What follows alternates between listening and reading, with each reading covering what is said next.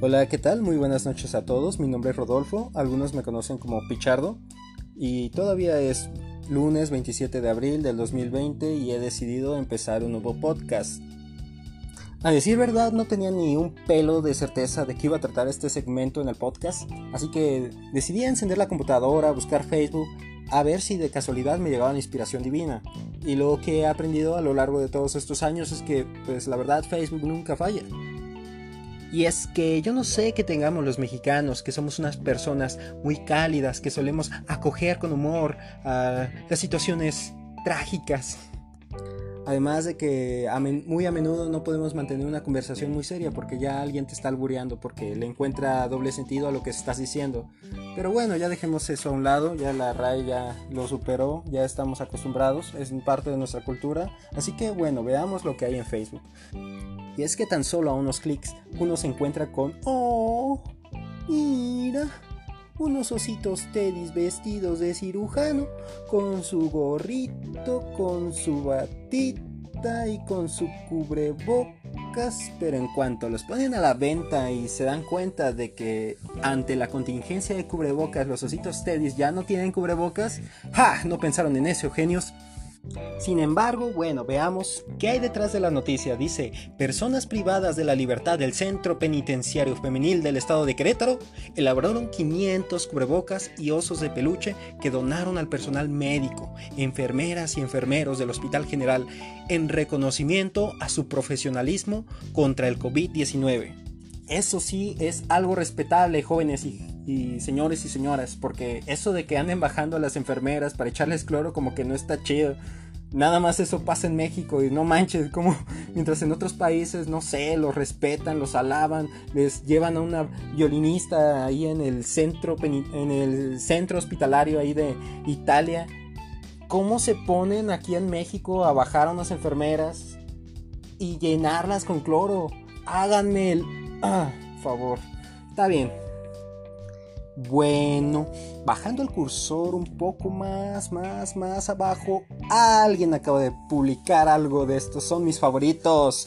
Acaban de poner al peje aquí preguntándose si sus estampitas protectoras de la fase 2 servirán para la fase 3, güey. ¿Cómo se, la, ¿Cómo se les ocurren estas cosas? Muy divertida la, la, la sátira política. Y es que, ¿cómo rayos quieren que no los critiquen si son figuras públicas? Tienen los reflectores encima de ellos y todavía se ponen de pechito. O sea, no manchen. Hace unos días a Jiménez Espriu, uno de los secretarios acá fregones de, no sé, de energía, estaba batallándose, poniendo, poniéndose un cubrebocas. Háganme el favor. O sea, en serio, o sea, ¿cómo pueden ah, estar ahí ya? Ya, señor, ya váyase a dormir mejor. bueno, en fin, eso, eso es normal hoy en día. Donald Trump sugirió inyectarnos desinfectante. A ver qué se le inyecte él, a ver qué le pasa al puñetas ese. Y si piensan que estoy bromeando con lo de Donald Trump, no, la verdad así pasó, güey. Ah, le dijo al. Lo dijo en público primero eh, con la luz una luz como tipo ultravioleta que traspasara la piel podría curar el coronavirus. Y es que bueno, lanzaron unos estudios en donde la luz solar mata al coronavirus supuestamente. Luego se viajó un poco y dijo, ah bueno, ¿saben qué otra cosa es buena para el coronavirus? El desinfectante. Deberíamos deberían de empezar a hacer pruebas para eh, ver qué pasa si que, inyecten desinfectante y luego pues, no sé, después de un ratito, 30 eh, Después de un ratito el señor salió a desmentir, dijo que, que no lo dijo de manera figurada, sino que era broma, pero el señor en ese momento sí estaba diciéndolo en serio, hasta le preguntó a una enfermera que tenía ahí, era una, no sé, una secretaria de salud, le dijo, oye, este, sí se puede eso, ¿no? y la señora así como que, no, eh, no, eso no se puede. Yo insisto, deberían de hacer pruebas y nada, que después de un rato aparecen 30 casos de, de personas que se inyectaron desinfectante y pues estaban graves. O sea, son personas públicas. Va a haber alguien que sí los escucha y que sí se tome en serio las cosas que dicen. No son expertos en la materia. Y bueno, los animales. No, no me refiero a esos de dos patas. Me refiero a los animales que están empezando a tomar las ciudades alrededor del mundo. Han circulado videos acerca de ello. Es increíble. A mí en lo personal me gustan mucho los lobos. Pero bueno, hay más animales como elefantes, patos, gansos y algunos animales que se han creído, no sé, extintos durante un, buen un largo tiempo.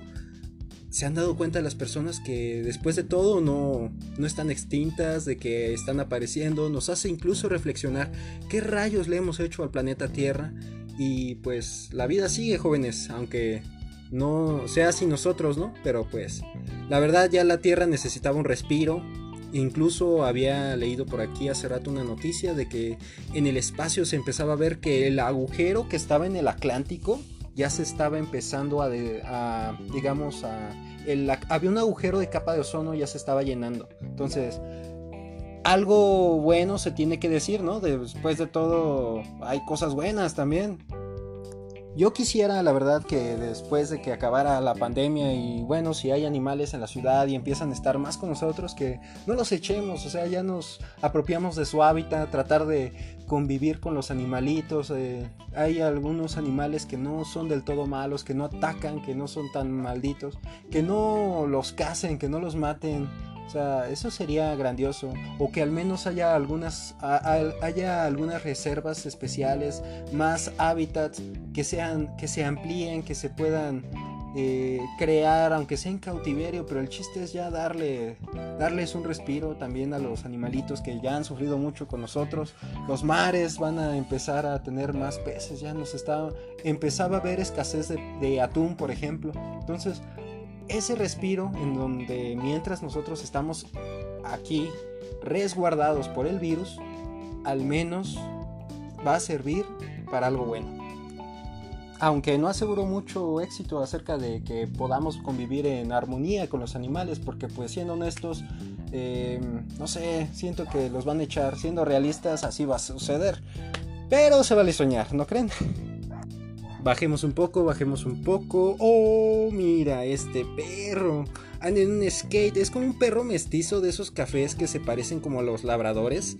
Y, o sea, anda en una patineta con su dueño. Su dueño está dando vueltas en una calle y el perro lo sigue y va en su patinetita también. Se ve tan, se ven tan tiernos los dos. Y el perro lo sigue así en su patineta y allá andan dando vueltas en el mismo sitio. Ah, está bien cool ese video.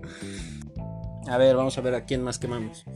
Eh, eres por la forma de ser conmigo, lo que más quiero. Eres mi timón, mi vela, mi barca, mi mar, mi reino. Allá alguien se puso romántico. Vámonos. Muchas felicidades a la parejita. Ya saben quién, pero pues no lo, no lo digo en público para no quemar. ¡Hey! Esta publicación está, está interesante, miren. Para los que no saben caminar con tacones, o sea, ya inventaron unos tacones con sus rueditas entrenadoras. Está cool. Ojalá que se puedan cruzar con esa publicación. no lo había pensado, fíjense. Me voy a hacer millonario. Eh, aquí un amigo muy ebrio publicando su bebida con tequila del centenario, con su vasote de limonada llena de cargada de tequila y una publicación por ahí que dice Holy shit, that's holy water, yeah, yeah, fuck you, little man. Then you bless, no problem. Or something like that. No soy muy bueno en esas madres. Vamos a ver qué más. Oh, damn, después de ver este video, imagínense, este video es de un mundo así en una, bueno, una realidad utópica en donde todo mundo nos decimos la verdad. Por ejemplo, donde un niño bien entusiasmado le regala un bonito dibujo a sus mamás hecho con todo esmero, ¿no? Y la en un mundo en donde todo es franqueza y sinceridad, sin tocarte el corazón, la mamá le dice al niño, Ah, muchas gracias. Ay, está horroroso. Pero gracias, lo voy a poner aquí en el refrigerador para que cuando estés grande te avergüences de lo que hiciste. Qué locura. En donde se dice la verdad incluso hasta de Papá Noel, hasta de muchas otras cosas. A decir verdad, se los voy a poner. El video mal pensados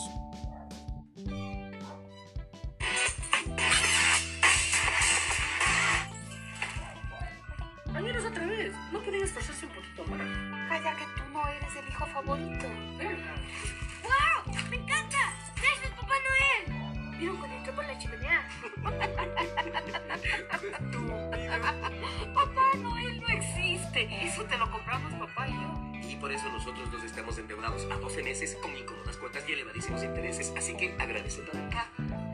Gracias. ¡Taxi! ¿A dónde le llamo mi reina?